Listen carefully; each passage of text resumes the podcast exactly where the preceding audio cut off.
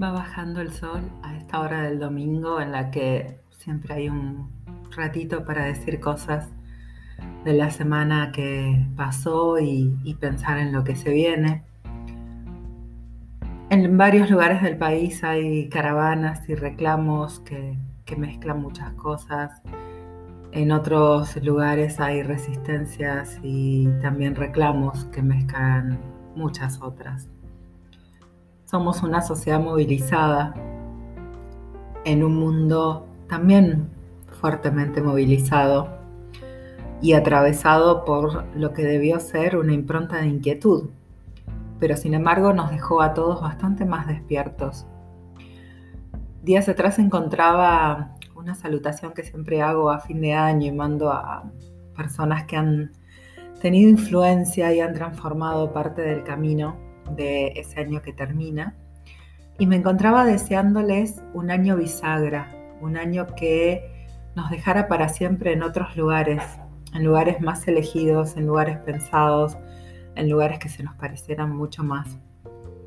Y lo leía estos días en los que este realmente ha sido un año bisagra y nos va dejando en esos lugares nuevos, eh, si hemos tenido la bendición de poder sentarnos a pensar y a reflexionar y no apenas sobrevivir. Y aún si solo lo que pudimos hacer fue sobrevivir sin pensarla demasiado, hay toda una experiencia de vida que se quedó con algo nuestro y nos arrojó hacia otro lugar. Y desde allí es desde donde, es de donde vamos a ir construyendo. He hablado mucho con muchas personas a lo largo de todo el año y han sido personas, algunas de ellas, que directamente no conozco, que nunca vi eh, de manera física, que nunca tuve contacto, que solo empezamos a compartir camino y vida por diferentes circunstancias de manera virtual.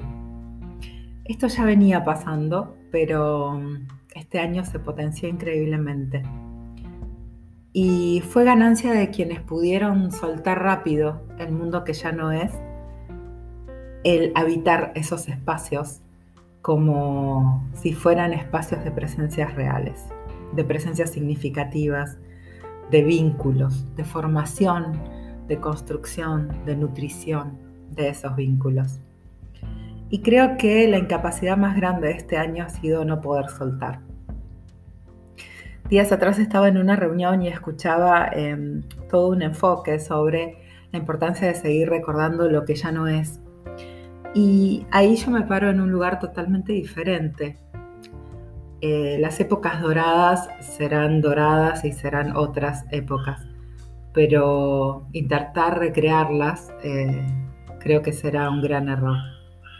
Sin embargo, todo apunta bastante a eso, a intentar recrear pautas de consumo, intentar recrear eh, formas de alimentarse del arte, eh, intentar crear eh, mismos espacios laborales o productivos, pero sin arriesgar, pero sin esto, pero con lo otro, sabiendo que en realidad es muy probable que no logremos esa ilusión de control que queremos ir dejando en marquitos y en, y en pautas. Esta semana también fue una semana de pensar cuánto nos libera este nuevo mundo o de cuánto nos ha liberado. Siempre soy muy crítica de las admiraciones hacia procesos ajenos mientras eh, sostenemos eh, realmente esquemas insostenibles. Pero pasa todo el tiempo, en particular eh, desde nuestro país en Argentina, con los procesos de países de eh, lo que consideramos primer mundo o eh, desarrollados. Y esta semana ha sido eh, la cinta y moño del regalo, la elección en los Estados Unidos, con diferentes apreciaciones. Sin embargo, en esos lugares también hay una elección sobre dejar lo que se conoce atrás y empezar a construir diferente. Entonces un poco este micro podcast de, domingo tiene que ver con eso, con dejar atrás los mundos que ya no son para nosotros, dejar atrás las formas que ya no nos reflejan, que ya no nos pertenecen, y dejarlas sin miedo a que la otra mitad no las deje. Hay una sobrecultura de la grieta en las últimas dos décadas, por lo menos en Argentina, porque ha sido muy funcional y muy redituable para muchas cosas. El blanco y negro siempre vende más por contraste que toda una de, de grises.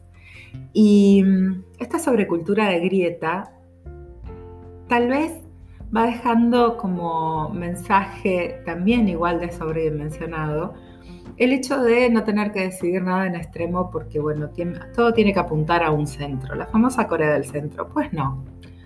Eh, en realidad el blanco y negro nos deja exactamente los lugares donde queremos estar.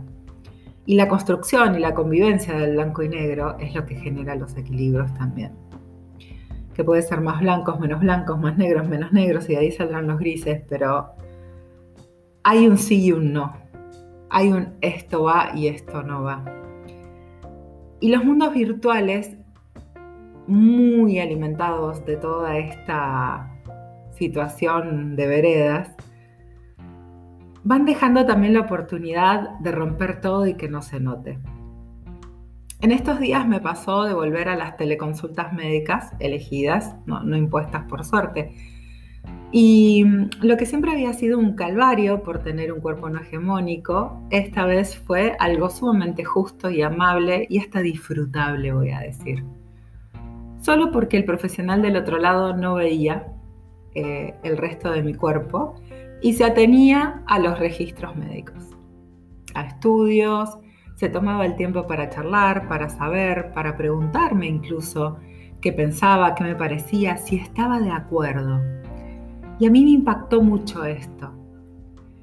la importancia de saber si estaba de acuerdo con algo a implementar sobre mi cuerpo cuando del otro lado no hay un prejuicio. Impresionante.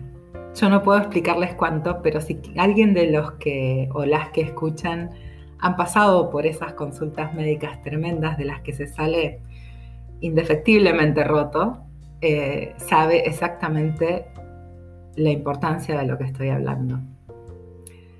Entonces, llevándolo al cierre de este año y a los mundos que estamos pensando en reconstruir aceleradamente porque hay que volver a la normalidad, yo invitaría mucho a que no volvamos a las normalidades que sabemos que eran una mierda. Porque vamos, a esta altura ya lo sabemos. Volvamos a normalidades que queramos construir, normalidades nuevas, normalidades que nos garanticen derechos, normalidades que nos aseguren bienestar y que no necesariamente tengan que ser normalidades consensuadas con absolutamente todos, sino basados en un criterio de bienestar general medianamente aceptado. Si volver a un colegio es volver a una escuela que se cae a pedazos, con un baño sucio y roto, sin papel higiénico, sin jabón, y que históricamente año tras año ha sido una mugre, porque las partidas de limpieza son limitadas y ni siquiera las cooperadoras o asociaciones de padres pueden suplir esa ausencia del Estado. ¿Por qué nos esforzamos tanto? ¿Y en nombre de qué? Si no podemos completar trayectos educativos desde una virtualidad en un mundo que tiende hacia esos lugares durante todo el resto de los caminos, luego de los niveles secundarios, incluso los caminos laborales y productivos. ¿De qué estamos hablando? ¿De qué tipo de educación estamos hablando? Creo que se ha hecho muy poco esfuerzo por imaginar una nueva normalidad que no fuera la de volver a la cuevita en la que estábamos mal, pero por lo menos era nuestra cuevita y controlábamos esa cuevita. Tal vez es momento de generar una buena grieta, que sea la de así no va más, esto no te lo avalo más. El así no tiene mucho valor, tiene un valor que cambia sociedades. Y tan amantes que, que somos de los procesos de otras sociedades, tal vez sería un buen momento para tomarlos de inspiración y no de mira cómo ellos pueden y nosotros no.